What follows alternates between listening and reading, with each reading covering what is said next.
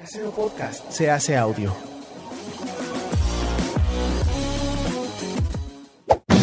¡Chavos, banda! Este programa es patrocinado por ustedes mismos. Si quieren apoyar nuestro proyecto, lo pueden hacer por medio de Patreon en patreon.com diagonal herejes el podcast.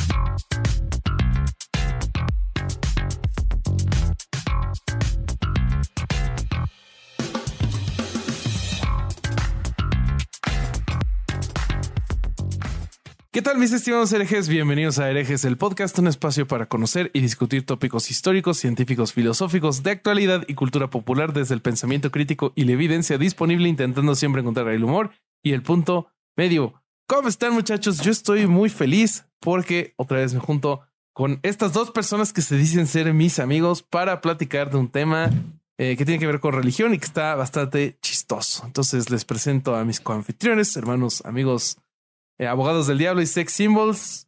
Empezando, como siempre, por Alejandro Vázquez Aspilicueta, el Vasco. ¿Cómo estás? Bien, no recuerdo haber dicho que soy tu amigo, pero está bien, ok. Después de lo que no- hemos vivido, creo que no lo somos más que amigos. Ok. Oye, Con- podríamos hasta bien. en un, dependiendo de la nación en donde nos encontremos y la legislación, podríamos hasta ser concubinos. ok, ok. No, no sé por qué tu mente va a esos lugares siempre de cogerme. Siempre. Pero quizás es porque estudiaste tantos santos para hoy. Eh, Sí. Hablando de gente que podría ser nuestra concubina, quiero recomendar mucho, siguiendo la línea de lo que hice en el episodio pasado, quiero recomendar mucho para cuando terminen de ver este episodio que vayan a ver el de minimalismo que hicimos con Manel. eh, y que está buenísimo. Eh, Dile a la gente qué es el minimalismo. ¿Es esta corriente de arquitectura donde pones poquitas cosas o de qué se trata?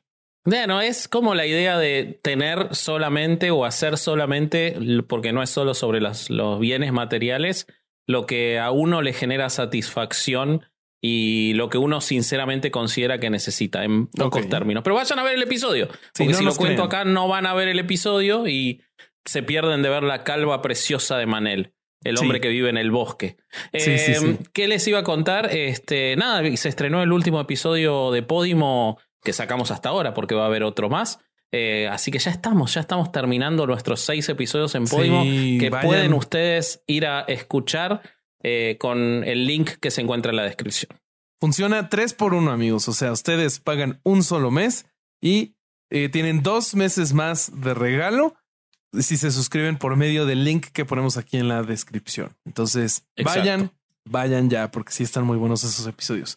Eh, La única pasemos- condición es que tienen que pagar el primer mes de esos sí. tres. No es que pueden pedir gratis el primero, pagar el Y segundo, no. No, se ni paga pagar el el hasta primero. el tercero. Tienen que pagar Exacto. el primero. Sí, sí, la Hay que- condición que- es esa, bueno, digamos. Me, me gusta tu honestidad y, y estas ganas Sí. de, Sí, gracias. Sí, sí, sí. No es que le puedo decir, señora Podimo, yo voy a tener los tres meses, pero déjeme primero gratis. No, así no funciona. Pasemos entonces a, a presentar al Nelson de este Springfield, el corsario Alejandro Durán Eraña. Porque hemos recibido las reseñas de que era un bully. Es, es cierto, es ¿Qué, qué pasa? ¿Por qué no reacciona? No sé. ¿Qué pedo, Bobby? ¿Cómo están? ¿Qué? O sea, cero reacción. O sea, Sí. eh, ¿No te ¿No? van a hablar contigo hoy, güey? ¿Qué pedo, basuras? ¿cómo estás? Este, zorra de la bien, calle? bien, bien, bien. Oye, este, ¿cuánto tiempo de no verte, Bobby? Una semana. Una semana. Sí. ¿Cuánto tiempo de no verte, Ale? Pero me mama. Sí, dos, tres algo- años. Algo Tres que años, hace el corsario es que cada que nos vemos, al día siguiente que habla con alguien o que estamos, le dice, es que Bobby y yo nos hemos visto tres veces en la vida y, y ya ya cuenta la nueva. o sea, Es lleva que yo llevo estadísticas de casi todo, güey. De casi todo, sí, nos dimos cuenta todo, de eso. todo. Sí, güey, me gustan las estadísticas. Oigan, No mamen, ¿ya se fijaron que estamos 148 en Croacia? Pero a mí lo que más me gusta de tus frases es el ya se fijaron como si hubiera alguna posibilidad de que nos hubiéramos Sí. fijado ese, ese dato. Yo siempre dejo la, la, la opción, puede ser, güey. Puede ser que se hayan fijado. ¿Qué tal que? ¿Está muy bien? Sí, ¿No? esto. pero no, ahí sí te fallamos, no estamos en el mismo canal. Amigos, ¿de qué vamos a hablar hoy? Vamos a hablar de santos.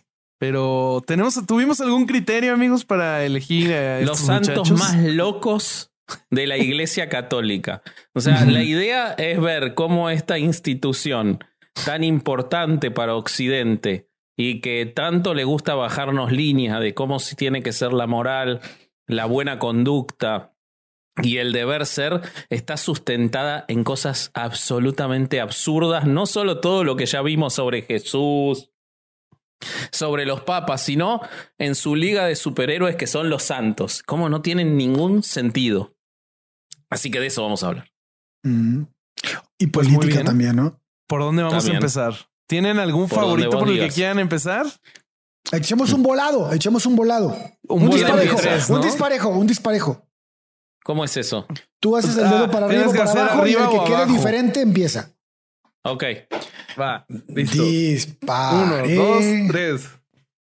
No mames, con el Ay, me Vasco lo sacó 30 segundos después. No, lo hice al mismo tiempo. Vamos de nuevo. No, Vamos de ya. nuevo.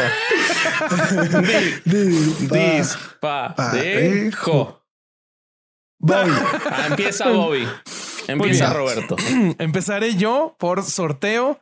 Este, yo les voy a contar primero, amigos, de una santa, porque dije, tenemos que empezar con la inclusión. No es posible que este, que, que este, esta lista vaya a estar dominada por hombres blancos heterosexuales. Entonces, escogí a una mujer. Eh, bueno, vamos a empezar por Bárbara de Nicodemia, Santa Bárbara. Eh, Ok. Esta mujer, venga. unos af- afirman que habría nacido en Nicodemia, eh, cerca del mar Marmara, eh, que es actual Turquía, y algunos otros eh, dicen que nació en el actual Líbano. Ella era hija de un gobernante eh, de nombre Dioscoro. Eh, él la encerró en su castillo para evitar que se casara tan joven y para evitar el proselitismo cristiano. O sea, antes era al revés. Antes no querían que se convirtieran al cristianismo porque eso era lo malo. Convertirse Mm, al ok. cristianismo. Era la secta. Ajá, esa era la secta que andaba atrás de las jovencillas, ¿no? Ok. Eh, lo que le pasó a ella es que en este, en este encarcelamiento tenía acceso a diferentes maestros de poesía y filosofía. Y, pues, y entre esto y que el padre estaba ausente, Bárbara se terminó convirtiendo al cristianismo a escondidas. Y ella contactó a Orígenes, que era considerado un erudito de la iglesia cristiana para esos tiempos. Eh, Ella entonces es bautizada en secreto. Mandó construir una tercera ventana en su habitación diagonal eh, calabozo y para simbolizar la Santísima Trinidad. Entonces, eh, visionaria del interiorismo, yo creo.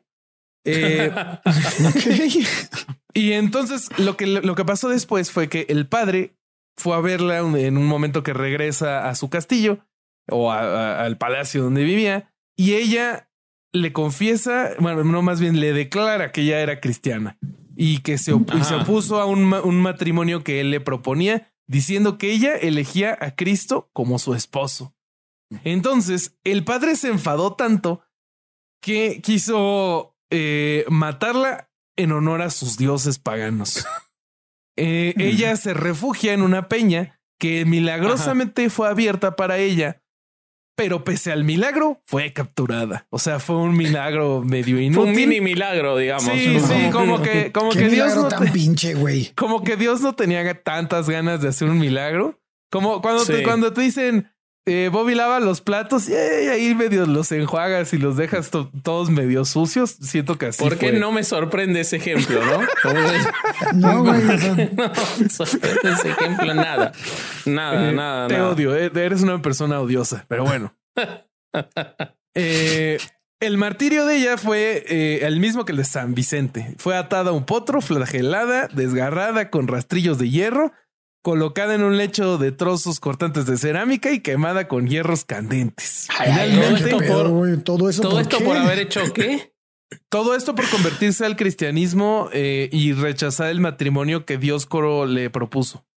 Entonces, después de toda esta tortura, Dioscoro la manda al tribunal donde el juez dictó la pena capital por decapitación. Y su mismo O sea, estaba padre, viva todavía. Después de todo eso estaba viva. según, según lo que encontré, seguía viva. Ah, entonces es una, especie de mártir, ¿no?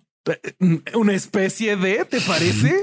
Te voy a platicar cinco especies más, güey, ahorita. Ah, ok, ok, ok. Sí, sí, es una especie de mártir. Este. Sí. Bueno, entonces, Dioscoro es el que lleva a cabo la sentencia. O sea, su mismo padre la decapita en la cima de una montaña, tras lo cual fue alcanzado por un rayo. Pero Por ¿por, lo qué no lo alcanzó? ¿Por qué ¿Y no lo qué no alcanzó antes de que la matara? ¿Por qué antes de que lo atrapara? O sea, hizo un milagro para que se esconda en la dos, peña. fue un milagro y ahí medio. Lo tenía que, ahí Fue- lo tenía fue- que fue milagro y medio. El de, el de la peña que no resultó y Sí. el rayo que mató al. al, Pero al- llegó tardísimo el No, rayo. pero también hay que, ser- hay que ser coherentes. El del rayo no fue Dios. ¿Qué- qué fue- tal que tenía un poco- Fue Thor, güey. ¿Qué tal Thor que- era medio ojete. Thor era medio ojete, güey. Sí, Pero- ahora. ¿Qué tal? Este. eh, O sea, y bueno, ahora lo que les voy a contar es, es eh, qué re- en qué resulta esto para la iglesia católica. A ver. Santa Bárbara, tras esto, se convierte en la santa patrona de las profesiones que manejan explosivos. Y de los ¿Qué, güey? y de, y de la pirotecnia. Pero ¿cuándo fue declarado eso, güey?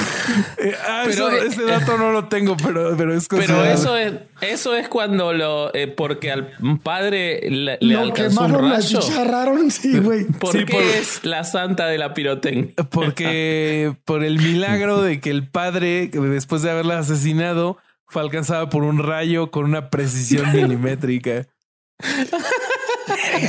Ay, me encanta, me encanta. Yo te voy a contar uno. Ah, pero tiempo, tiempo. contar Hay, hay un dato Ah, más. sí. Hay un dato más. Hace muchos siglos, la Iglesia Católica nombró a Santa Bárbara este, protectora contra rayos y tormentas, lo cual se me hace totalmente contraintuitivo porque si, si por Ella ella los le- produce, ¿no? Ajá, ella las produce, entonces ¿por qué la usan para, produ- para No, No sé. ustedes No lo están sentido. analizando mal, lo están A ver, analizando ¿cómo mal. es? En- ¿Cómo es? Mientras estuvo viva, no le pegó ningún rayo al padre. El padre estuvo protegido de Es rayos. cierto, estaba mientras protegido. ella estuvo viva, ni bien Sí, murió. Sí, vieja, pero le ya no pegó está viva tampoco ahorita. Bueno, entonces es una protección muy leve. Es una protección como el milagro de la, de la peña en la que no se salvó. Yo lo veo ¿entendés? más como una amenaza que como una protección. Así, no vayan a cagarla, pendejos, porque los achicharro al chorizo. Bueno, ya que estamos hablando de matrimonio, yo les voy a contar un santo que también es santo en virtud de su matrimonio, que hay varios, sobre todo en, en el primer milenio del cristianismo. Santa Eh, Silvia que se casó con Alejandro Vázquez. No, no. San Alejandro que tiene un matrimonio comercial con el demonio Bobby. Este, no, hoy vamos a hablar de Sangumaro. ¿Oyeron hablar de Sangumaro alguna vez? No. No, Bueno, no. San- la mayoría de lo que vamos a hablar hoy no lo hemos escuchado nunca. No. Que, que para mí Gumaro, santos que hay Gumaro era como huevo, como decir testículo. Sí, o los No, gumaros. es- Sí, este, pero no, no es eso. Eh, aunque puede ser porque los debe haber tenido bastante inflados. Sangumaro, que vivió entre el 717 y el 774, este, era un noble fr- eh, francés al servicio de Pipino el Breve, eh, que trabaja. Este, que trabajó en su servicio en la corte y luchó en la Lombardía. Supongo que vivió poco tiempo o tenía el pito chico, no sé, una de las dos opciones. Era, era, era- era- La cuestión, sufría de eyaculación precoz. la No, Pobre ¿Y por Pipino, qué- lo y estamos por qué- matando. ¿Y por qué su malestar tenía que ser de dominio público? No entiendo, güey. Así Ay, corre el chisme, Pipino. Que ni siquiera es el santo Pipino, es un- una persona al margen de la que se O están se burlando. el ustedes. show. Y luego. Sí, pobre Pipino. Bueno, resulta, pero igual Pipino puede- podría haber usado de este santo que les voy a contar seguramente si tenía esos problemas de precocidad. Resulta que Sangumaro se casa con alguien que se llamaba María o Winnie María, según la historia, eh, que cuen, que escuches, que era una mujer noble de muy mal carácter. De tan mal carácter era que, por ejemplo, bueno, no quiso tener hijos con el pobre Gumaro, eh, no eh, lo maltrataba, lo golpeaba. Él se va a la guerra y cuando vuelve ella no cambia sus tratos, oprimía a los siervos, era malísima, por, entre otras cosas le negaba eh, bebida muchas veces a los segadores en el, en el campo, les negaba la cerveza, que en esa época, un día tenemos que hacer un episodio sobre la cerveza, pero en esa época la cerveza para los trabajadores no solo era eh, una bebida gratificante, sino que era alimento y además era algo que te salvaba de la, del agua en mal estado.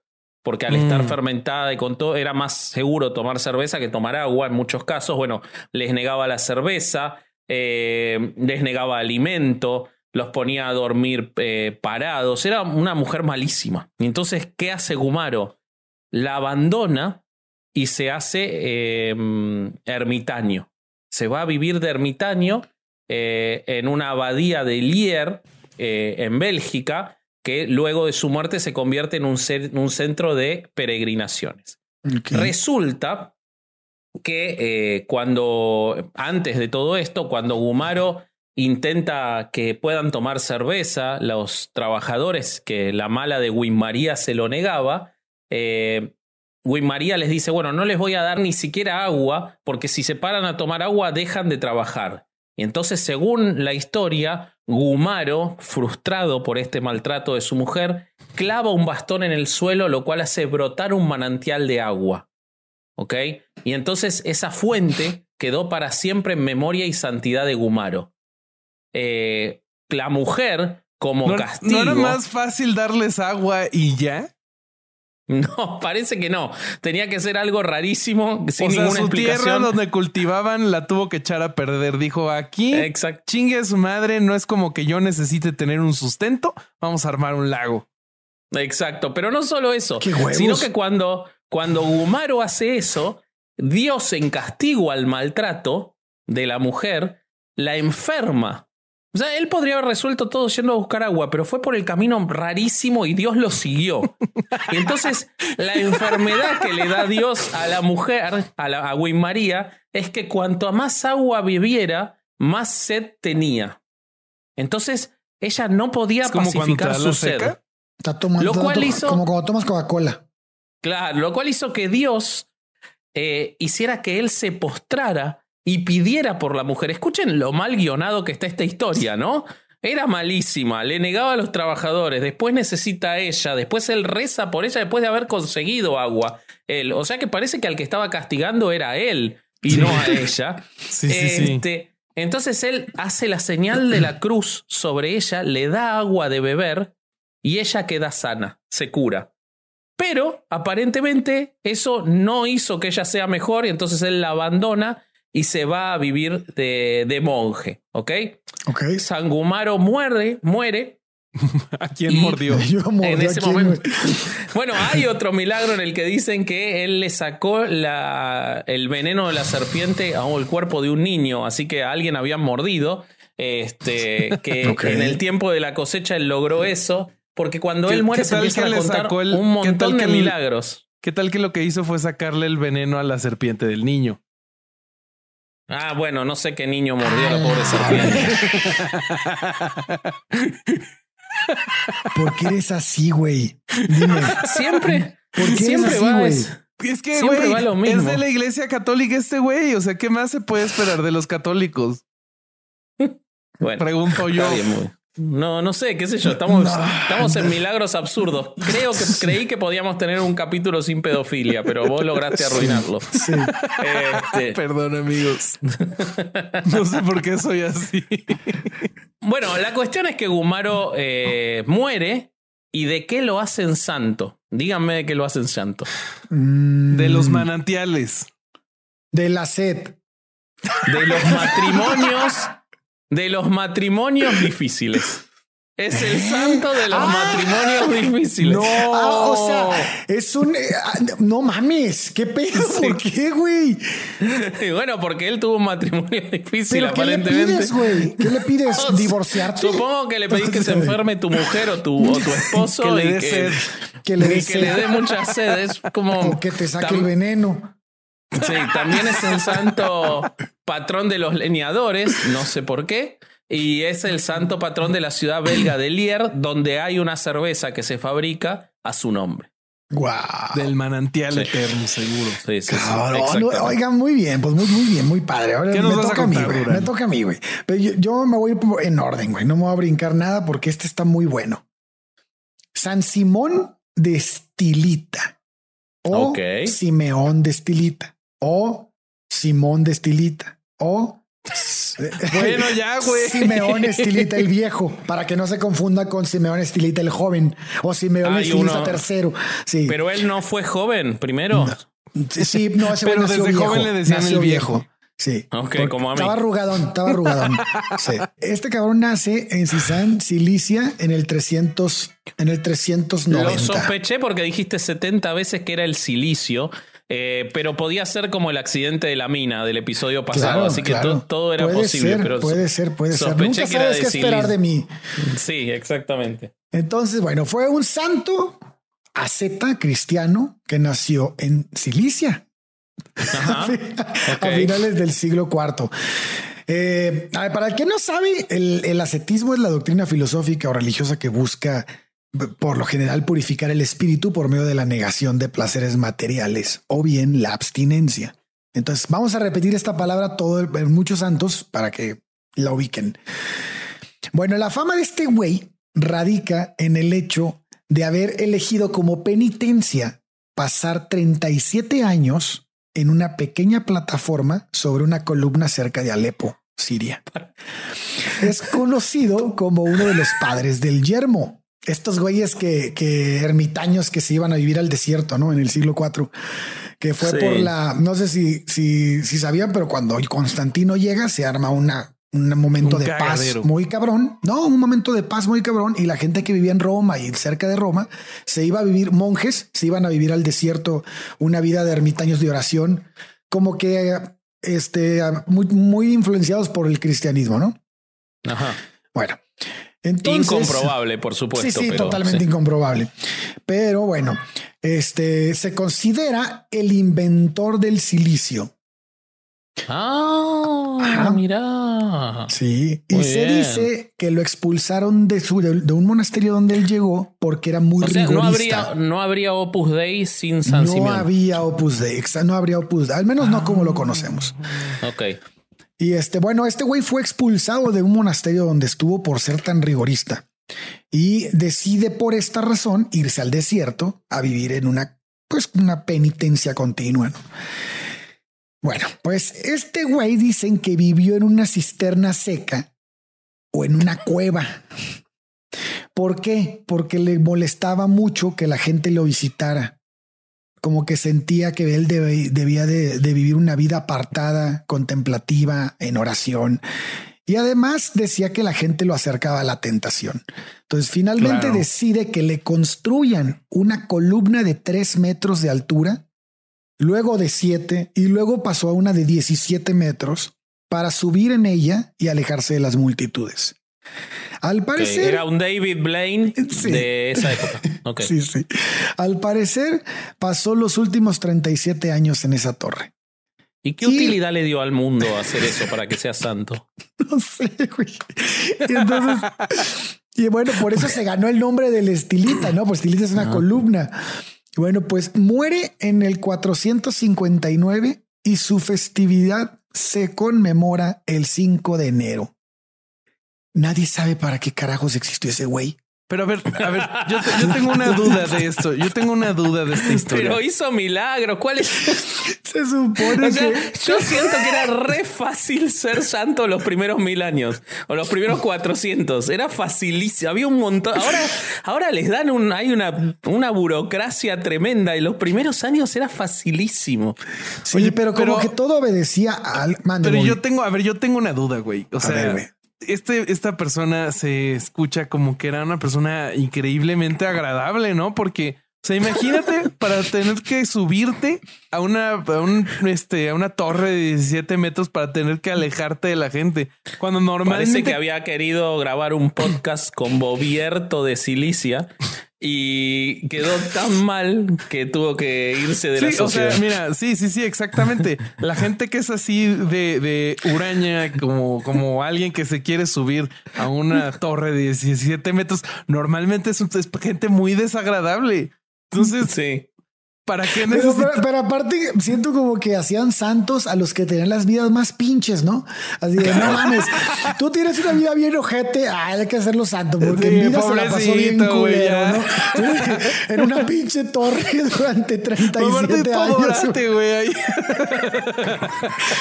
se daban cuenta que estaba loco, güey, era todo el pedo, güey. Eh, bueno, pero es que más allá del chiste, eso te muestra cómo la- el catolicismo es un absurdo total, que se ríen de otras religiones eh, todo el tiempo, todo el tiempo se ríen de otras religiones los, los católicos y los cristianos, porque estos santos le entran a los cristianos. Algunos al menos.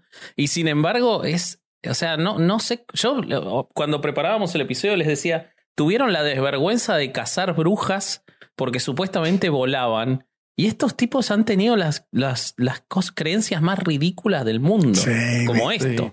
Como que podía servirle para algo a alguien que él estuviera 37 años en una torre sentado. Pero fíjate. ¿Quién le eh, llevaba comida? ¿Cómo pero, comía? pero, pero, pero, ah, además no se pueden acercar mujeres a la torre, güey, Ay, no. porque se sentía tentado. O sea, era un perverso, era un Era degenerado. un bicho enfermo, yo creo, güey, que no podía Claro. haber nadie del sexo opuesto. Güey, pero, Híjole. pero, pero lo que yo lo que quería traerles con este santo es que fíjate que no hay, no hay necesidad de decir este algo como más, buscar más que la simple historia que te ponen. O sea, porque le podríamos buscar un chingo de características a este güey en, en otros, bus- metiéndonos más en información de él. Tal vez encontremos algunos dichos de personas del, que, que, que, que- que le ponían como características distintas, pero la característica primordial es chistosa per se, güey. O sea, Sí. no, tienes, no tienes que meterle Totalmente. nada más, güey. No Oye, pero entonces, ¿cuáles eran sus milagros? No, no dicen, güey, ni siquiera dice Ah, que o había milagros, güey. Solo fue un como un mártir que estaba ahí parado en una torre, güey. Ok, ok. Muy bien. Mira cómo Vasco Excelente. saluda a sus fans. Sí, sí, sí, estoy saludando al público, estoy haciendo esto desde una plaza. Este, y acá llega mi gente. Hay Pues una miren. chiquita que no para de saludarme ahí. El bebé fantasma que a Ah, veces aparece en los episodios. fantasma. El bebé fantasma me Yo, está saludando. yo sí. tengo un santo que puedo conectar con este santo de, de Dale, Durán. vamos. Y les voy a platicar de San Fiacro o Fiacre. Él, este, él es irlandés y vivía en una ermita en el condado de Kilkenny. San Fiacro fue un experto con hierbas, fue sanador y hombre santo. em, que este, eso le causó que tuviera un gran número de discípulos. San Fiacre se acerca a San Faro, el obispo de Meo, a Ajá. quien le expresó su deseo de vivir una vida en soledad en el bosque. Ok. Y, y entonces eh, él, le asigna un sitio. Y según lo que yo encontré en la leyenda, dice que eh, San Faro le permitió, le, dijo que le iba a dar todas las tierras que él pudiera arar. Entonces, Fiacre con su bastón empezó a, a- arar todo lo que podía y se supone que lo empezó a hacer a una velocidad imposible que hizo que una mujer acudiera a San Faro a decirle que esto era brujería. Y este, pero San Faro reconoció el trabajo de Dios y, eh, eh, le dijo a la señora que no estuviera jodiendo. Esto hizo que después San Fiacre tuviera un- un- una repulsión terrible por las mujeres, por lo cual ahora es conocido, entre otras cosas, como santo patrono de las enfermedades de transmisión sexual, entre ellas la sífilis, también no es de transmisión sexual, pero del hemorroides, eh, también es patrono de los hortelanos y jardineros.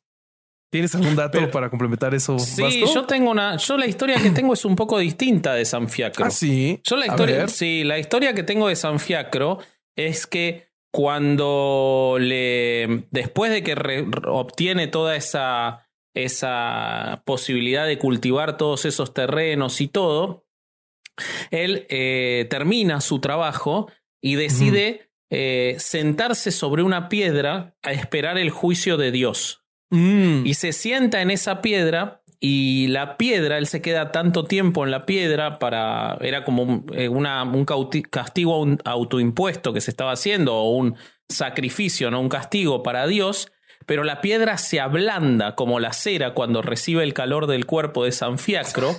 Y por eso es que es el santo patrono de la curación de las hemorroides. Ah, bueno, entonces ya tenemos Porque las estuvo explicaciones. sentado tanto tiempo que este, su cuerpo lograba ablandar, su culo lograba ablandar la piedra y aparentemente No. eso fue suficiente para hacerlo el santo de las hemorroides. Esa es la historia que tengo yo Qué raro, güey. Yo San tengo Fiacro. otra historia, güey. A ver. No, no es cierto, no cierto, idiota.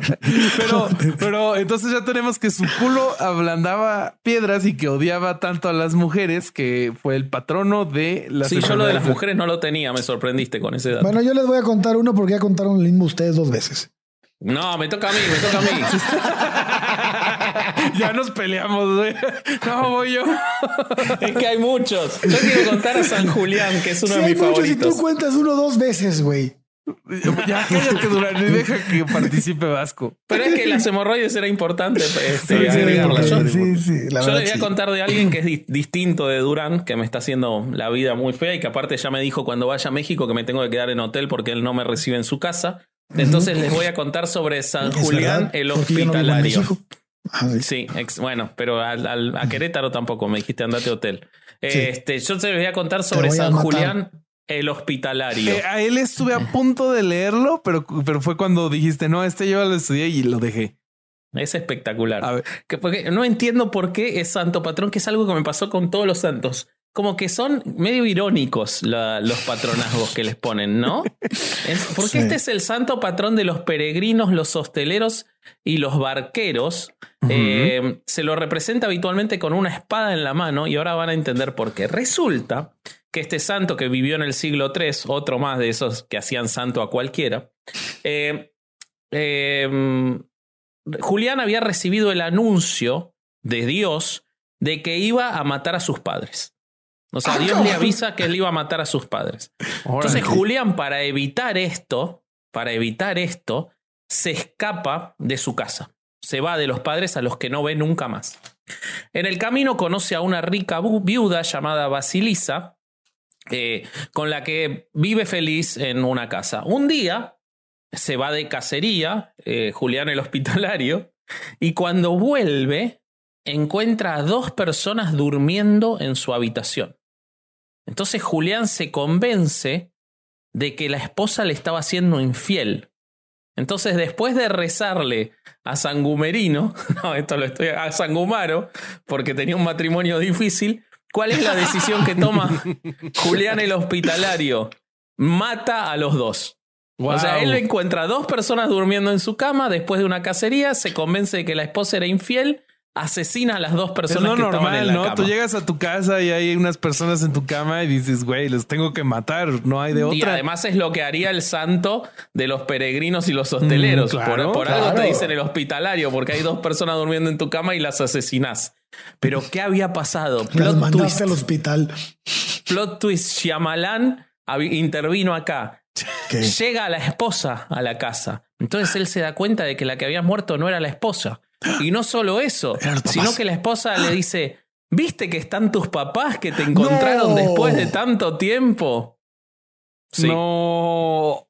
San Julián con la triste, profecía autocumplida y como Dios nunca se equivoca, no sé por qué le hizo eso. Qué ojete Dios, eh. O sea, ahí sí Dios se pasó de vez. Sí, la neta sí, güey. Entonces Siempre Julián había, de esas.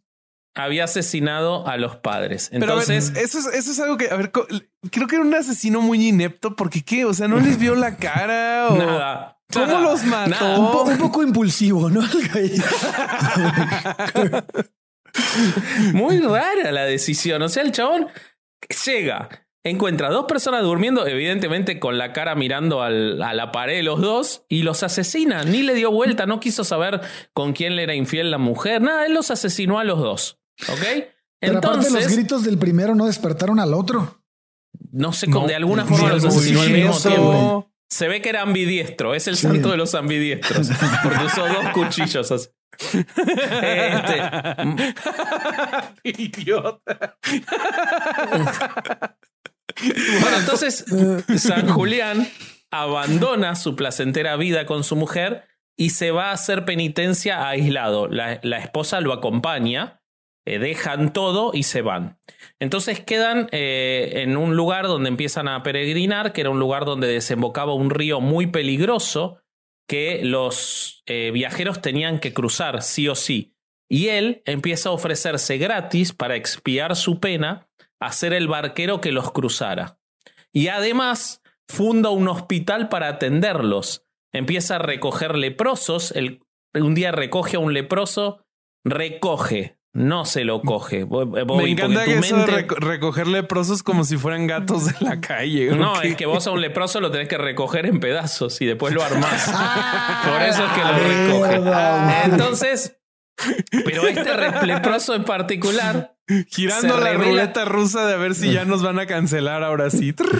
Se revela como un ser celestial que le comunica que Dios lo había perdonado. Ahora, Dios lo había perdonado de lo que Dios le hizo hacer. Se fijan ese detalle. No, no, no. O sea, desde Adán, la misma historia. Entonces. Eh, te perdono por lo que te hice. Él queda perdonado. Gustave Flaubert describió esta historia, si quieren leerla con mayor detalle y muere martirizado porque ahí inicia eh, Dioceclano, empieza una persecución a los romanos, ah, perdón, a los cristianos en Roma y muere como mártir.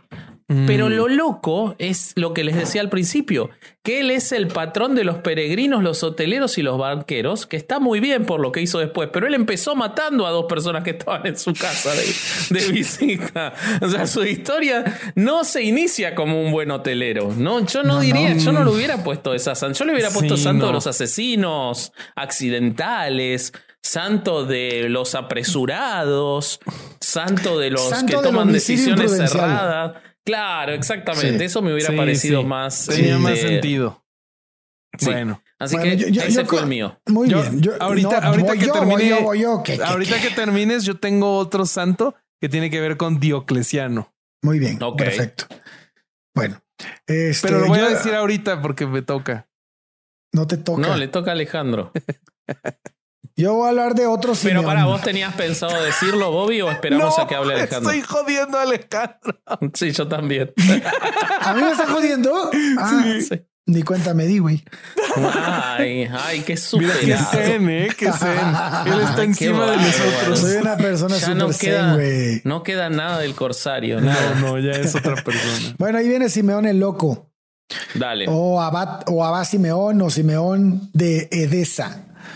Este fue un monje ermita y santo cristiano del siglo VI que murió eh, durante el año 570. Está considerado como el patrón de los santos locos y de los titiriteros. Simeón era de origen sirio y nació en Edesa, ¿no? A los 30 años, acompañado de su amigo Juan de Edesa, Simeón hizo los votos monásticos en el monasterio de Abad Gerásimo. Simeón y Juan estuvieron durante 29 años dedicados al ascetismo y a la meditación en las proximidades del Mar Muerto. Posteriormente, Simeón dijo que Dios le había pedido que abandonara su vida retirada en el desierto y que se trasladara a la ciudad de Oms, donde se dedicó a la caridad y a hacer obras piadosas. Su comportamiento no era muy convencional, que digamos, por ejemplo, entraba a la ciudad arrastrando un perro muerto o un, una típico de un santo. Sí, sí, típico. Sí, sí, sí. Lo que uno esperaría de un santo. Claro. que Una vez apagó las lámparas del templo, le lanzaba nueces a las mujeres, en fin. Con todas esas extravagancias, llevó a muchos. sí, no sé por qué hacía eso. Estaba loco, güey. güey? Este, llevó a muchos al arrepentimiento salvando sus almas del pecado. ¿Cómo? Aunque pues, muchos, pues, aunque muchos también le insultaban por ello, ¿no? Incluso llegaban a castigarlo físicamente, lo cual él soportaba con paciencia. Pues no, güey, estaba loquito, cabrón. No tenía nada más que hacer. Llevaba un perro muerto. ¿De qué paciencia me están hablando? Estaba totalmente chiflado, boludo. Bueno, pues dicen que sanaba enfermos, expulsaba demonios con sus oraciones, predicaba el evangelio, alimentaba al hambriento, ayudaba a muchas personas. aunque muchas de sus buenas obras eran hechas en secreto. Esta es como una muy buena manera de decir, no tenemos ni puta idea de qué más hacía, güey. No, no mames. Wow. en cierta ocasión se acercó a él un hombre enfermo de glaucoma. Y al parecer Cristo había curado de la ceguera em, a este güey empleando saliva y arcilla. Pero no me lo dejó bien, me lo dejó con glaucoma. Entonces Simeón trató Qué de mal curarlo. servicio, güey. Y trató de curarlo untándole mostaza en los ojos, güey. ¡Oh, la verga! ¡No! Y bueno, pues el enfermo sintió que se quemaba y que su enfermedad se estaba agravando. y No me imagino por qué. Y entonces Simeón, que al parecer logró curarle finalmente cuando le explicó que debía de arrepentirse de sus pecados y enmendar su vida para que, para que tuviera efecto la chingadera esa que le hizo.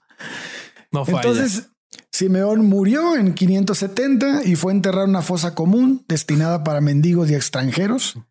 Ajá. Y se dice que la tumba, cuando pasó el tiempo, varias personas dijeron haber escuchado cánticos sobrenaturales. ¿Qué es el santo de que este, este Según- muchacho? Según el santoral católico, San Simeón se celebra el primero de junio, de julio. Es, te dije al principio, ¿no? Es el santo de los locos, de los santos locos y de los titiriteros. Ah, es verdad. Los titiriteros porque llevaba el perro muerto y lo hacía hablar. Porque- Tengo una puta idea. Yo creo que sí. A mí lo que me preocupa es, me lo imagino que iba haciendo wow, wow, wow. Y movía el perro. Los ventrílocos. Tengo, tengo un par de preocupaciones. Dijiste en un momento que le daba de comer a los, a los hambrientos. ¿Qué le daba? ¿Pedazo de Perro perro? muerto. Perro muerto. Claro. Y aún así se lavaba las manos para darles de comer. Yo creo que no, ¿Por qué güey. con un perro? ¿Era siempre el mismo perro muerto? O cambiaba de perros muertos. Güey, no, ¿por qué me preguntan esos datos? No tengo ni puta idea, güey. Bueno, Igual me- mejor que llevaba el perro muerto y arrojaba castañas y no que arrojara perros muertos, ¿no? Eso Y hubiera sido más. Sí, sí, sí, sí, eso hubiera sido más cruel todavía. ay, muy bien. Oigan, eh, yo les voy a platicar ahora de Genesio de Roma. Y eh, este, le- les, como les decía, él tiene que ver con Diocleciano. Eh, Genesio era un actor de teatro. Él era líder de una compañía teatral ahí en la ciudad de Roma. Eh, Ajá. su compañía llegó a, a ser bastante popular y un día llegó a actuar en frente del emperador, del, del mismísimo Diocleciano. Y la, la obra que iban a mostrar tenía la intención de exponer los ritos religiosos cristianos al ridículo de la audiencia. Y una parte de la obra eh, se trataba de que un actor iba a recibir un, a fingir recibir el sacramento del bautizo. Lo que pasó después los va a dejar sorprendidos. Porque mientras eh, estaba la obra eh, progresando, Genesio se tumbó repentinamente en el escenario como si estuviera muy en- enfermo. Entonces dos artistas le preguntaron qué le pasaba. Él dijo que sintió como si tuviera un peso sobre el pecho y quería que se lo quitaran. Entonces dos actores más de la compañía teatral vestidos de sacerdotes y exor- sacerdote y exorcista fueron llamados al escenario y eh, él, él les dijo que había tenido una visión de ángeles que eh, le llevaron un libro que numeraba sus pecados. El sacerdote, entre comillas, le preguntó, hijo mío, ¿por qué me mandas a buscar? O sea, el, el- el actor seguía en su papel de, de que Ajá. estaban fingiendo un bautizo. Claro. Genesio eh, le, le dijo que todavía podía ver a los ángeles y pidió ser bautizado. Entonces el sacerdote, el actor de sacerdote, lo bautizó siguiendo el, el, el- el- como la obra debería de haber progresado. Pero esto Ajá. hizo enfurecer a Diocleciano, que no sé cómo supo que era una conversión real, según, según Genesio, y no una conversión como venía en, en el libreto de la obra. Y entonces hizo que lo arrestaran, lo enviaran a Plautia. Al, Eh, al hotel, al hotel de Julián el hospitalario lo Sí, mandaron. sí, allá, ahí, y ahí murió, fue. murió acuchillado. Sí, fue torturado y a pesar de sus agonías, Genesio persistió en su fe y bueno, este fue asesinado. Pero, güey, que, o sea, qué terrible momento para tener una conversión real y, qué perceptivo Diocleciano que se dio cuenta de que era una conversión y qué difícil real. el trabajo del actor, ¿no? Sí, Siempre sí. sacrificado. Sí, era entonces- del método, era un él- actor del él, método. Por lo tanto, fue eh, este es el santo patrono de los actores y de los comediantes. De los comediantes, pues. ¿Qué? ¿Por qué los Pues, comediantes? pues creo que es medio tragicómico, ¿no? Lo que le pasó de que eh, de que en su conversión eh, le, le hizo lo mismo que iba a hacer según su libreto. Se me hace un poco extraño. Actuó tan bien que se la creyeron todos. Bueno, ah, eso es lo que yo creo que pudo haber pasado. Sí, puede ser. Bueno, Sí, no, somos- Diocleciano no se la creyó y se dio cuenta, así que tan bueno no era. De los actores mediocres Mm, era. Sí, sí, yo creo que por eso nunca ganó premios ni nada. Escúchenme una cosa, yo les quiero contar sobre uno de mis santos favoritos, que lo conocí esta semana, pero ya es uno de mis favoritos, que es San José de Cupertino. San José de Cupertino es espectacular, tan espectacular es que nos vamos a reír mientras yo les leo la descripción de él de la acción católica. O sea, la descripción oficial es lo suficientemente graciosa como para que ustedes vean lo que fue ese santo espectacular. Entonces, les voy a leer de Así Prensa los siete sucesos sobrenaturales de San José de Cupertino, quien nació en 1603 y falleció en 1663, que es el santo de los estudiantes, el santo de los pilotos eh, y se lo conoce como el santo volador. Entonces, resulta que San José de Cupertino, por ejemplo, entre otras cosas, caía constantemente en éxtasis que hacía que volara. O sea, él estaba eh, meditando, estaba dando misa y de repente entraba en un éxtasis tan grande que empezaba a flotar. ¿Ok? Cierta, Cierto día los religiosos lo vieron elevarse hasta una estatua de la Virgen que estaba a tres metros y medio de altura y darle un beso al niño Jesús mientras rezaba en el aire. ¿Ok?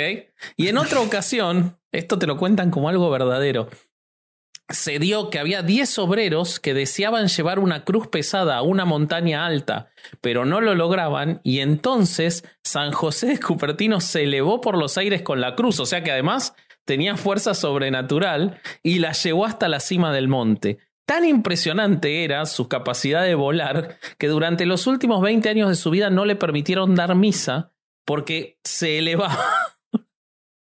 Durante la ceremonia se empezaba a flotar y entonces no podía seguir la misa.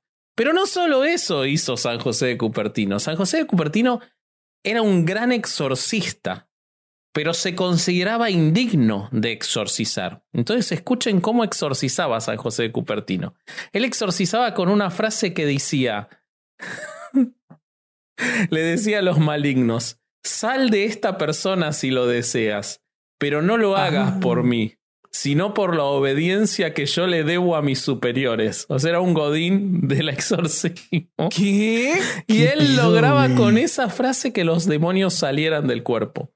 Sí, él exorcizaba a partir de la obediencia de él a sus superiores. Era como, dale, yo, yo entiendo que vos estás en esto, es tu trabajo, pero yo también tengo un jefe, voy a tener problemas si vos no salís del ¿Qué era demonio. el santo era- del Poder Judicial de la Federación qué? Era- era Entonces, como- con eso lograba que los demonios se fueran. Además, Era, era San- como sí. los güeyes esos que, que tú hablas a un call center para quejarte de Aeroméxico o no sé, de, de alguien, de alguna empresa y te contestan así de disculpe, pero es que fíjese que ah, estamos haciendo lo que podemos. O sea, era ese tipo de persona. Una cosa así.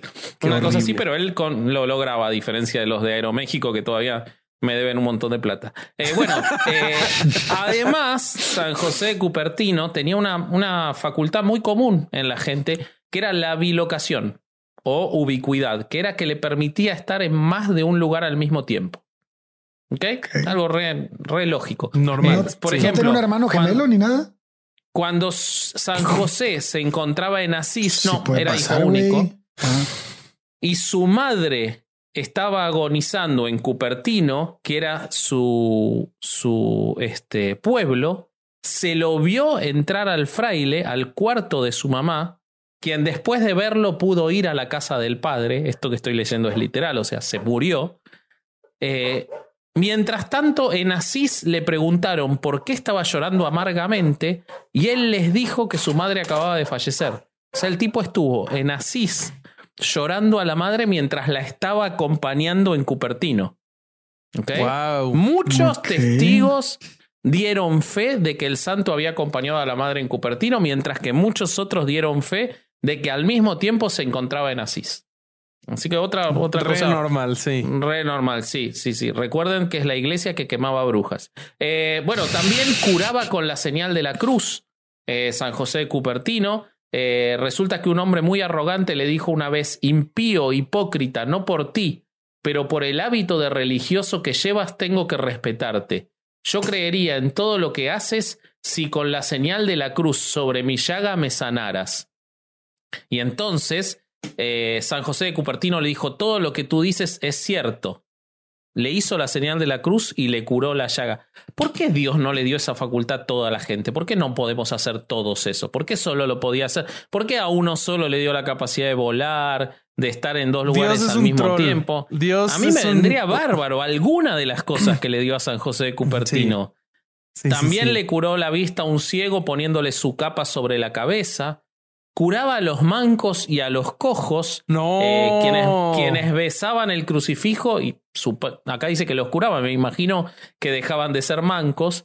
Le salía la Eh, mano así de repente. Sí, sí, sí, sí, sí. Bueno, también leía los corazones, leía los corazones y convertía a protestantes. Eh, este, en una ocasión, el príncipe luterano John Frederick, a los 25 años de edad, fue a Asís con dos escoltas, uno católico y otro protestante. Ingresaron a la iglesia donde estaba San José celebrando misas. Se ve que en ese momento no estaba volando todavía. Eh, el santo no pudo partir la hostia porque estaba dura como una piedra. Empezó a llorar de dolor y eso hizo que se eleve un metro. Al bajar, logró partir la hostia. Sus superiores, se ve que estaba, estaba como las. Tiene todo un tema. San José de Cupertino tiene todo un tema con la jerarquía, ¿no? Es como que siempre están los superiores ahí. Entonces le preguntan por qué había pasado eso y él respondió que se debía a que había un corazón duro entre la gente que había asistido a la misa. No mames. Al día siguiente, el príncipe volvió con dos hombres y cuando el santo elevó la hostia, la cruz de la hostia se puso negra. Esto le causó un gran dolor. Llorando, levitó de vuelta durante 15 minutos, lo cual conmovió el corazón del príncipe que hizo que se convirtiera a la fe católica. Wow. Ok, ok. Aunque usted Qué no lo loco, crea. Dos veces tuvo que verlo volar para convertirse a la fe católica. No le alcanzó con una. O sea, el tipo dijo, nada, yo ver volar una vez, veo volar a cualquiera, pero dos, ah, eso me tengo Oye, que hacer pero si habrá, católicos que crean la historia original. O sea, Bueno, sí, esto que- te lo estoy leyendo de una página de católicos, ¿eh? Así que Oye, evidentemente no mames, lo se pueden reír los, los católicos de los mormones, güey. Esto, esto le gana a los mormones muy cabrón, güey. Y eso que son, son, son este, ¿cómo se llaman? Puestos bajos, ¿eh? No son puestos altos. ¿Y, y sabes algo más que pasaba cuando él pasaba por el campo y se ponía a rezar? Las Mm. ovejas se reunían a su alrededor y escuchaban sus oraciones porque se comunicaba con los animales. Las Ah. golondrinas volaban en su, alrededor este de güey, su cabeza y lo Este es como acompañaban. super- el Superman de los santos. Sí, tiene todos tiene los todos poderes. los poderes, güey. Sí. Sí, sí, es como un personaje, es como una, una princesa de Disney, ¿no? ¿Cuál era la que cantaba y le cantaban los pájaros? Eh, era este, Blancanieves. la Cenicienta, No, ¿no? Cenicienta, Ah, también sí. Blancanieves, sí, las dos, las dos. Sí, sí. Bueno, y finalmente dicen que profetizaba el futuro, porque una vez lo llevaron con el Papa Urbano VIII, que quería saber si eran ciertos los éxtasis y los episodios de levitación del fraile. Eh, este, él, él- él- él se elevó, evidentemente asombrándolos, y cuando San José bajó, les dijo cuándo se iban a morir, qué día y a qué hora. No, sea, su respuesta fue, ahora que me viste volar, Qué mal es como una historia inconexa, ¿no? Como que el cuarto de guionistas estaba, ahora que me viste volar, te voy a decir cuándo te vas a morir, y tuvo razón. Pero es como esa- la justificación de no, no lo han visto volar. No, porque no nos va a decir cuándo nos morimos. Sí, Entonces ya sí, con eso se protegía, güey. Sí, Si vuela, voy a no pedir a a Isaac volar. en este momento que voy a estar acompañando la foto eh, que suba una imagen de San José volando. ¿Tienen una foto favor. volando? Tienen una foto porque él, para él había fotografía en esa época. Ok. Él tenía Ah, fotografía. Muy Sí, bien. Sí, sí, sí. Qué sí, sí, conveniente. Muy bien. Así que, bueno, esa es este, la historia de San José de Cupertino. Bueno, este, yo traigo a Pascual Bailón Lluvero. Ok. Él es de. Santo patrono del bailón. Mm, No, todo el Ah. mundo cree. Bueno, sí, algo así, güey. Es A de ver. Torre Hermosa, Aragón, España. Nació el 16 de mayo de 1540 y murió en Villarreal, Valencia, el 17 de mayo de 1592. Era un fraile franciscano. Es el patrono de las obras, asocia- asociaciones y congresos eucarísticos de las cocineras y de la diócesis de Segorbe Castellón. Pascual nació un día de Pascua de Pentecostés, ¿ah? de ahí Ajá. su nombre, ¿no? hijo de Martín Bailón e Isabel Lluvera, que eran labradores allí en ese lugar. Eh, Pascual se dedicó al pastoreo de ovejas en Aconchel de Ariza. Aprendió a leer y escribir de manera autodidacta, ut- utilizando la Biblia. Posteriormente emigró al reino de Valencia para trabajar a cargo de Don Aparicio Martínez en Alicante. Tras el suceso conocido como Milagro de la Aparición, pidió ingresar a la orden franciscana en el convento de Nuestra Señora de Orito. O, o no sé si es Nuestra Orito. señora Doritos. No. Ahí ¿Cómo? aparece Diego. Orito, orito, porque es palabra grave. No me lo acentuaron aquí. Eh, este, bueno, él se hizo monje en 1564. Como datos importantes es que su estancia eh, donde vivía, en su celda o no sé qué chingados era ahí donde estaba, está, se conserva todavía y es lugar- un lugar de visita, así como los árboles que plantó en ese lugar eh, todavía están. Y bueno, un montón de recuerdos que tienen ahí. Hicieron como una especie de museo. Este, eh, lo interesante aquí es que Pascual es el santo de la Eucaristía. Estamos hablando de 1562. Porque San, porque Pascual dijo haber visto la imagen de Jesús en la hostia. Ese era el milagro de la aparición. Ahora, el perdón, ¿no? Pero el santo de la Eucaristía no debería ser el propio Jesucristo, ¿no? Es la carne y el cuerpo. O sea, ¿por qué necesita No. un santo? Es la Porque Eucaristía. por el concilio de Trento, en la fracción 22, celebrada el 17 de septiembre de 1562, fue cuando la doctrina acerca del santísimo sacrificio de la misa, la Eucaristía se definió dogmáticamente como el auténtico sacrificio expiatorio que en, en el que el pan y el vino se transformaban en la carne y la sangre de Cristo. Entonces, las fechas en cuando él dice haber tenido esta, esta visión coinciden con el concilio de Trento. Oh, Era ya. necesario. Claro. Mira De- qué conveniente. Entonces, ese hecho sirvió para que la Iglesia Católica lo nombrara a San Pascual patrón de los congresos eucarísticos. Con una era, tenía una personalidad igualmente asceta y místico, desarrolló su fe a través de la caridad fraterna y defendió la presencia de Cristo en la Eucaristía de los ataques Ah. de los protestantes hugonotes cuando cruza Francia como, como mensajero de la provincia provincial de, de la- del provincial de su orden. O sea, todo tiene como un pedo político, ¿no? Del, del momento.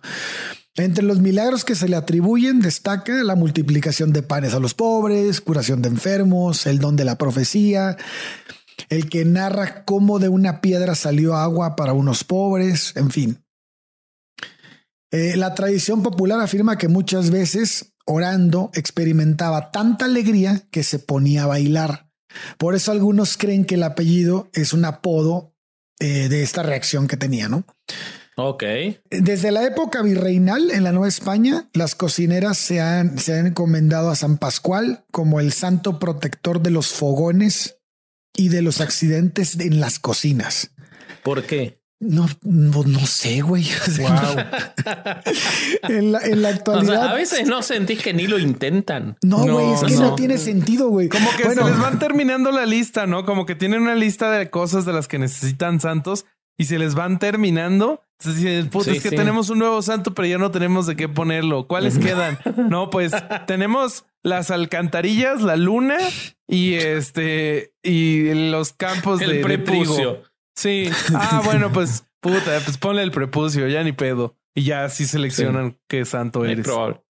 De hecho, en, en Norito, en, en Monforte del ¿En Cid, se encuentra la ermita de la aparición, güey, donde, donde San Pascual estuvo la visión de Jesucristo en la Eucaristía Wow. y la madre. 100% Y- real. Y sí, y bueno, este en la actualidad, güey, se ofrece un premio de San Pascual Bailón a los mejores cocineros.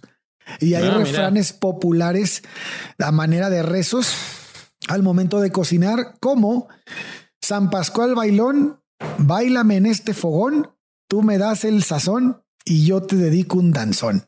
Parece canción de Arjona, güey.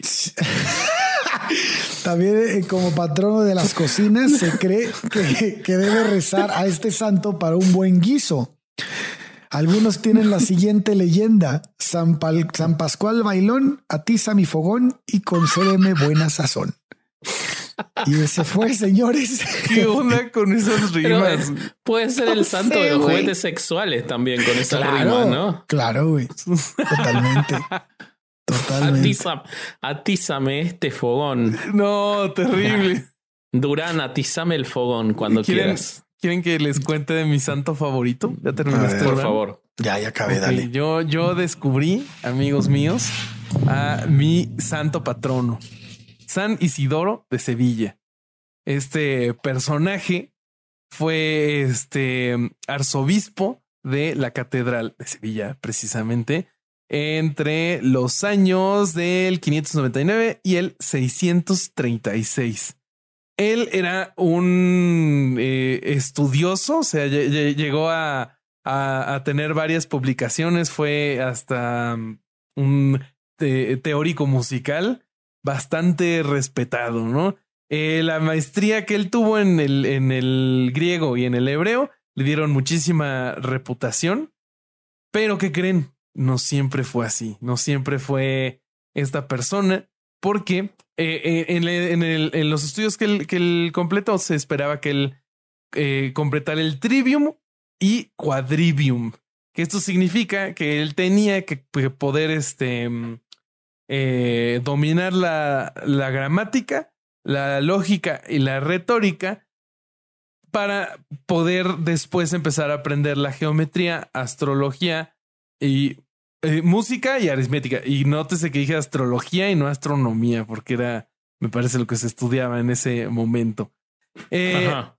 lo que pasó es que eh, en- en- cuando él era joven no era tan buen estudiante. Y este, entonces esto hizo que, que cuando él ya no pudo más con el estudio, eh, pues no tenía Wikipedia para investigar, eh, ni, no- ni tenía quien copiarle. Entonces, ¿qué creen que hizo? Pues volteó hacia el cielo, le pidió a Dios, quien instantáneamente lo iluminó y por el resto de su vida fue un genio en todo lo que hizo. Entonces, ¿Qué? sí, Qué sí, eso, fácil. eso fue lo que pasó. Y bueno, por eso eh, esta persona eh, es- es- eh, fue denominado como el santo patrono de las humanidades, de los topógrafos y de los estudiantes. Pero Juan Pablo II, nuestro gran amigo, antes de morir, lo nominó como el santo del Internet. Porque... eh, por, porque, Porque claro- San Juan Pablo II no tenía ni puta idea de lo que era internet, boludo. No, Estaba- Juan Pablo II, no, hay forma. O sea, ¿ustedes, ustedes recuerdan los últimos 5 o 6 años de Juan Pablo II, boludo? Era, fósil. Mm, por eso que- siempre fiel.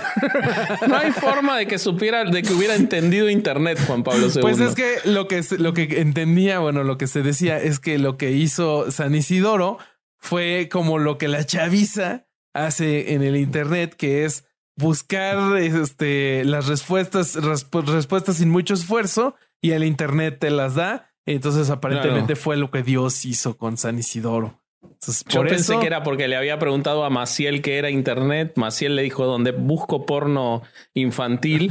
Y Uy. entonces dijo, Oye, ah, esa de- conversación sí pudo haber existido, güey. esas Sí. cosas que esas cosas se antes las pedías al cielo y ahora las buscas en internet deben tener el mismo santo. Sí. Por eso es para mí. Para mí Muy va por ese probable. Entonces es mi nuevo santo favorito porque ahora ya no voy a estudiar para herejes. Simplemente voy a voltear Ahora. al Sí, ahora. Ah, mira. ¿Qué Sí, estamos de grabando hecho- el primer episodio? De hecho, ¿qué creen? De estos santos que he mencionado, ninguno lo investigué. Yo le pedí a Dios y Dios me hizo saber instantáneamente sobre todos estos santos divertidos. Excelente, ¿Por qué no excelente. lo dudo? Sí, gracias San Isidoro. eh. Ahí va. Ahí. Gracias Juan Pablo que lo hizo santo de internet, Todo- eso lo todavía no, actualizó es- no está confirmado. Está nominado para Ah. ser el. O sea, ya es, ya es un santo canonizado. Oficialmente es el santo, como les decía, de eh, humanidades, topógrafos, informática y estudiantes. De eso sí está confirmado. Lo único no confirmado es el Internet. O sea, le falta la actualización. Sí, Claro. todavía no baja el bien. 2.0. Ok. Es el santo de la encarta que viene en CD por ahora. Todavía no. Sí, sí, sí, sí, sí. El disco de AOL. Exactamente. Yo, yo me guardé mi última santa, eh, que es Santa Rita, que me pareció espectacular A su ver, historia. a ver. Porque es como de esas historias que eh, Dios las- se las hace pasar como el culo y después los vuelve santos. Una cosa, o sea, muy Eh, católico, era ¿no? broma. eh, Muy católico, si era bromis. Bueno, resulta que eh, esta mujer, Rita, nació en la aldea de Rocaporena, eh, a 5 kilómetros de Casia, Y, oye, ¿y no era monja? Em, no, para que te déjame contar la historia. Sí, ¿qué tal, qué tal que era zorrita? Bobby, güey. Deja de contar la historia. Nació en 1381 y murió en 1457. O sea, vivió 76 años, que para esa época era una enormidad. 76 años de mierda vivió, como van a escuchar. Eh, ella quería ser monja. Sus papás eran muy viejos y ella quería ser monja. Y los padres no querían que fuera monja, la única hija. Entonces, cuando tenía 14 años de edad, los padres la casan con un hombre del pueblo llamado Paolo Mancini. Él, él era malo, eh, la golpeaba, la maltrataba, sufrió muchísimo y ella se consolaba en la oración, eh, devolviendo siempre la crueldad con bondad. Lo que hizo que Mancini aparentemente, aparentemente, porque ahora van a escuchar la historia, pero aparentemente se convirtió a Cristo.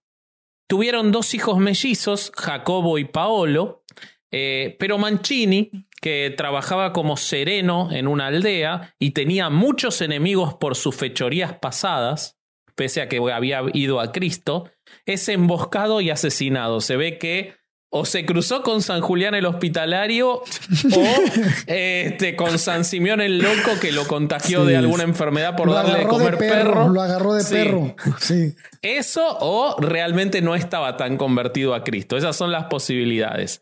Eh, bueno, ella queda viuda, pero aliviada porque Paolo había muerto en paz. Eh, y este. Y bueno, sigue su vida, pero un año después, cuando sus dos hijos mellizos eran púberes todavía, o sea, eran adolescentes, los dos mueren al mismo tiempo, aparentemente de muerte natural. No se sabe. Los dos mueren al mismo tiempo, ¿ok? Pero esto que le permite a Rita que justo los dos mueran de casualidad al mismo tiempo, al cuidado de ella, poder cumplir su sueño y ahí se hace monja. O sea, muere el marido Ah. asesinado, mueren los dos hijos adolescentes sanos, Demasiado. preparados, preparados para encontrarse con Cristo. eh, este, eh, porque ella, de hecho, dicen que él, ella había suplicado que ambos adolescentes murieran a Dios. Le había pedido a que ambos adolescentes murieran porque temía que estuvieran planeando vengar el asesinato de su padre. Pero ella no tuvo nada que ver con la muerte, ¿eh? les No, recuerdo. no, Murieron la- solos. Mató a todos, ¿no? Sí. Y entonces, como ellos murieron de muerte natural de adolescentes y no vengaron al padre, pudieron ir con Cristo. Bueno, y entonces ella ya sin hijos, sin esposo, y a sus 36 años se hace monja y se entrega a la oración y la penitencia. Y ahí estuvo 40 años en los que tuvo, entre otras cosas, estigmas. Una madrugada de 1428 recibió de manos de Cristo una larga astilla de madera clavada en la frente. O sea, sí la recibió, una astilla No. clavada en la frente recibió, sí, que era un estigma de la marca de la corona de espinas de Jesucristo. Lograron extraerle la astilla, la cual está guardada como reliquia sagrada, pero la herida cada madrugada se volvía a abrir, este, hasta que empezó a expeler un fuerte olor inmundo eh, que se mantuvo milagrosamente, según la página oficial, el resto de su vida, el olor inmundo. Eh, o sea que vivió 40, casi 40 años con un estigma con olor inmundo, una cosa espectacular, eh, hasta que finalmente ella se enferma en 1453, se cierra la herida, pero pasa cuatro años con infecciones en la sangre hasta que muere. Esa fue la hermosa vida de Rita que pidió que mueran los hijos, que se le mató, le mataron al marido porque era mafioso en el 1300, este, y por alguna razón es santa. Muy bien. Wow. Muy bien. Ay, cabrón. Pues bueno. Queda el este, último. Take it home, Durán. Pues yo les traigo a Felipe de las Casas y Martín. Ok. Nació en Ciudad de México, güey. No, España. Eh, muy bien. 1572 y muere en Nagasaki 1597. Es mejor conocido como Felipe de Jesús, es un fraile franciscano de origen obispano y fue martirizado en Japón, señores. No mames, que fue eh, de esos que fue a intentar. A, ver, bueno, ya me voy a callar. Güey, no, la historia está de la verga. Eh, a ver. Es hijo de padres españoles y está emparentado con el célebre Fray Bartolomé de las Casas por conducto de su padre. O sea, es era pariente del papá. Eh, sus padres obtuvieron eh, al, poco tiempo de casados el permiso de emigrar a América. Y entonces el 10 de agosto de 1571 se embarcan. Y este, en Sanlúcar de Barrameda. Y bueno, pues lo más seguro es que Felipe fue concebido a bordo de la embarcación, porque no me dan las fechas, pero el pelado nació llegando a México en 1572 al poco tiempo de desembarcar los padres. Fue bautizado como Felipe de las Casas. Una de las leyendas cuenta que había en su casa una higuera marchita y que en cierta ocasión su nana, pues ya hasta la madre de las travesuras del niño, le dijo, Felipillo Santo, sí, cuando la higuera reverdezca, cuando la higuera reverdezca. Y entonces Así fue que el día de la muerte de Felipe, la higuera reverdeció. Por esta razón y otros atributos, uno de sus atributos es el higo. Ingresó al noviciado franciscano, pero luego lo abandonó. Entonces su padre se encabronó y lo envió a Manila en Filipinas para que se dedicara al comercio. En ese lugar. en esa época era una era colonia española, ¿no? Sí. En ese lugar, Felipín, pues le entró la edad del desmadre. Y bueno, pues este se, este, se puso ahí a tirar desmadre en una vida mundana y este, cosa que lo llevó a los extremos. Y al poco tiempo Felipe lo pensó mejor y, reconsideró su vocación debido a que al parecer los amigos lo habían abandonado cuando se quedó sin dinero. Así que decide regresar a los franciscanos, pero ahí en Manila. Y aquí viene el martirio. Felipe le ofrecen terminar sus estudios en México, donde finalmente iba a ordenarse como sacerdote. Así que se embarcó con otros frailes y salió hacia México. Pero una tormenta desvió el barco hacia Japón, donde los franciscanos se dedicaron a hacer una misión la cual tuvo como principio este pues mucho éxito porque al poco tiempo tenían eh, muchos seguidores ahí en Japón, pero se topan con la persecución de Toyotomi Hideyoshi Taiko-sama contra los cristianos. Y básicamente pues eh, estaban en contra de los señores feudales para que no sepa, porque se quieran enriquecer con el comercio extranjero, amenazando el creciente poder de Toyotomi. Y la historia cuenta que Felipe, que todavía no se ordenaba como sacerdote, pudo haber evitado los tormentos y la prisión cuando lo detuvieron los el ejército, ¿no? Pero optó libremente por la misma suerte que sus que sus amigos misioneros. Y yo la verdad no creo que haya tenido muchas opciones, pero bueno. No, no, la verdad no, no veo eligiendo.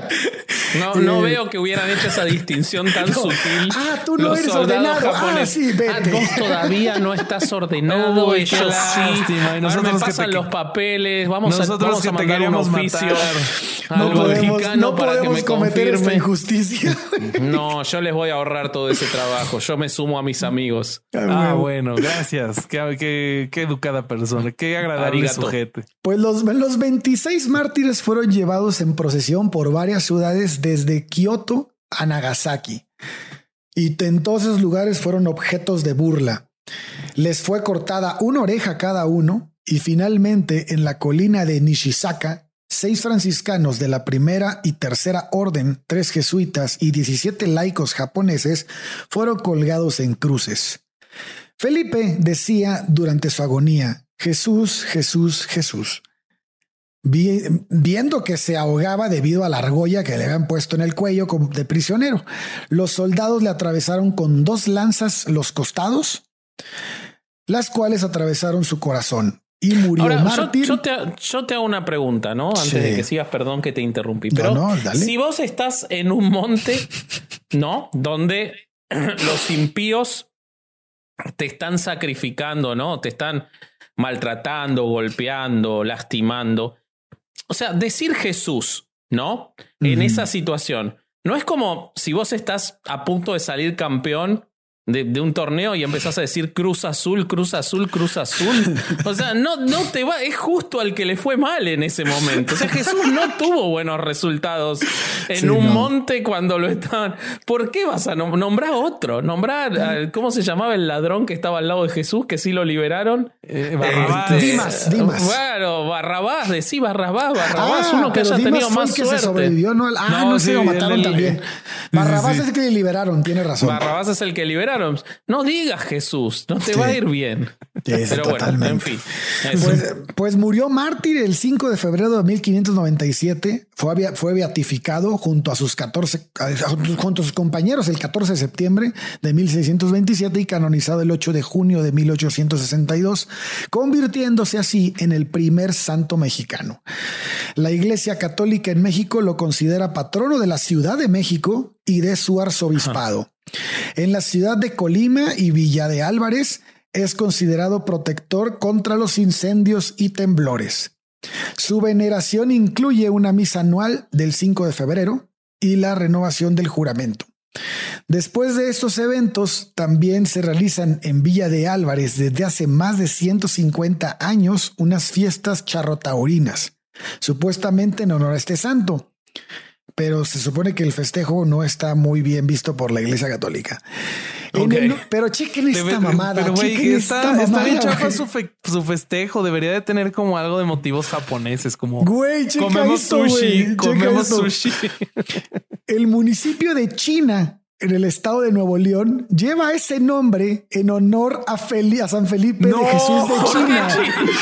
No entiendo por qué si murió en Japón, pero al parecer en México nos No, vale pito y todos los orientales son chinos a la verga. Entonces, Wow, güey. Sí, güey. Neta, Nuevo León siendo Nuevo León, güey. chingado favor, güey.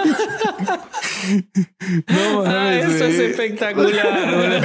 Es lo mejor, güey, es lo mejor, cabrón. Ah, muy bueno. Muy Qué, bueno. divertido capítulo, amigos. Este, gracias por que- traerme esas historias tan bellas. Ojalá les hayan gustado este, las que yo les traje. Sí, muy Eh, buena, muy buena. Sí, Nos sí. quedaron ¿Cuál es- afuera un montón. Sí, les, los invito a buscar a, a todos los otros santos que hay. Yo, por ejemplo, les puedo mencionar a San Menardus, Medardus, a Medardus, que es el santo de las tormentas, porque aparentemente siempre que llovía se le paraba un águila, le flotaba un águila arriba y lo cubría de la lluvia. O pueden buscar a San Expedito. bueno, San Expedito, a Sandrogo, Sandrogo, el, No, el- Sandrogo el- santo de los feos, el santo de los feos que es espectacular. Eh, les puedo recomendar. ¿A cuál más tienen, muchachos? Así Pues como yo para creo que les podemos recomendar la estrategia para encontrarlos. Que Ah, es eso también. busquen en Google santo patrono y completen la frase con algo Lo ridículo. más ridículo que se les ocurra, Sí, les aseguro sí, que sí, hay sí. algo. Santo patrono, no sé, de las alcantarillas de este los cocodrilos, así, ah, y va a aparecer. Siempre va a aparecer la respuesta. Así es. Entonces así pueden encontrar a su santo patrono favorito. ¿Tenemos algo más que agregar, amigos? ¿Recordatorios? Ah, sí, sí, yo tengo uno. Eh, recuerden, amigos, síganos en redes sociales porque es este, eh, aunque ya logramos salvar a, Durán, porque ya tenemos a los 10 mil seguidores en Instagram y ya podemos poner links hacia todos nuestros contenidos. Entonces, si usted sigue herejes el podcast en Instagram, ahí va a tener eh, acceso a todos los, los, contenidos, ¿no? Y vas a ver dónde encontrarlos. Queremos los 100.000 en YouTube, en nuestro canal Herejes el Podcast. Así que sigan a Chavos, en los dos canales queremos los 100.000, en Chavos Banda y en Herejes el Podcast. Así que sigan a los dos, denle a la campanita a los dos en nuestro canal. Acuérdense que está sin libros, que cada vez se pone mejor. Así que vayan a ver sin libros. Justo el, el episodio de esta semana siento que estuvo buenísimo. Entonces, si se lo perdieron, vayan a escucharlo con Juan José Covarrubias. O sea, no vayan a escucharlo con Juan José Covarrubias porque no quiere recibirvirlos a todos en su casa. Sí, es como el, episodio que se subió con Juan José Covarrubias y lo pueden escuchar. estúpido eres, güey. ¿Él o yo o los dos? Los dos. Bueno, pues ya está. Vámonos. Este, vámonos porque este fue otro domingo de no ir a misa y escuchar herejes el podcast. Adiós. Durán, por favor, ¿puedes poner la música? Venga la música.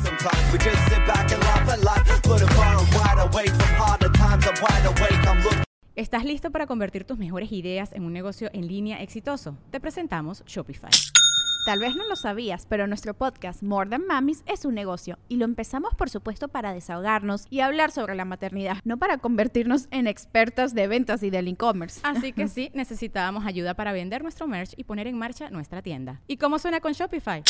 Llegó otra venta. Shopify es la plataforma de comercio que está revolucionando millones de negocios en todo el mundo. Ya seas un emprendedor desde tu casa o desde donde sea, Shopify es la única herramienta que necesitas para iniciar, administrar y hacer crecer tu negocio sin dificultades. Con Shopify puedo gestionar pedidos, envíos y pagos desde cualquier lugar, brindándote toda la información y estadísticas de tus ventas al detalle. Regístrate para un periodo de prueba con tan solo un dólar al mes en shopify.com barra sonoro, todo en minúsculas Ve a shopify.com barra sonoro para llevar tu negocio al siguiente nivel. Shopify.com barra sonoro.